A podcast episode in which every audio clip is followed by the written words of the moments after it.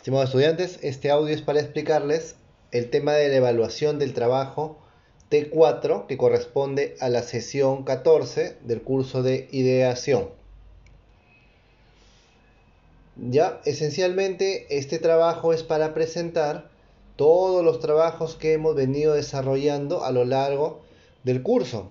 Ya estamos entrando a las fases finales del curso y debemos hacer la revisión final general para poder hacer algunas mejoras si corresponde y hacer ya nuestro la entrega de nuestro trabajo ya consolidado.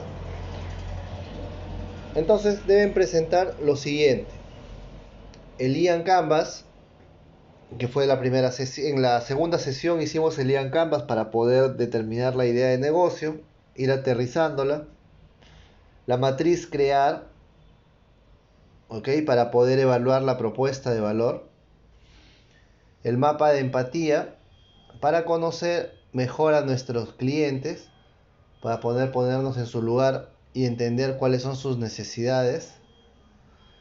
El tablero de validación para, para poder contrastar las hipótesis que planteemos y poder hacer una, una revisión objetiva si se cumple o no. La determinación del producto mínimo viable, PMB, sumamente importante porque con este producto mínimo viable es que lanzamos el producto al mercado y lo podemos poner, lo podemos ver su desarrollo. Podemos ver si es factible si va a tener eh, aceptación en el mercado. La segmentación del cliente, que se pidió hacer una infografía sobre el segmento de clientes al cual estaba dirigido su, su proyecto. Más allá de conocer sus características, o sea, más allá de un mapa de empatía, que ya lo hicimos antes, este, en este caso es para determinar diferentes tipos de segmentación que pueda darse en el cliente, edad, eh, estilo de vida, eh, segmentación geográfica, ubicación, zona de residencia, etc. También tenemos que hacer una lista de los principales productos clave que requiere el negocio para poder ponerse en operación. Local, infraestructura, personas, conocimientos, especialidades. Eso tienen que identificar. Y luego hacer una estructura de costos. ¿Cuánto nos va a... ¿Qué vamos a necesitar y cuánto nos va a costar? Vamos a clasificarlos en costos fijos, costos variables y luego con ello vamos a determinar el punto de equilibrio.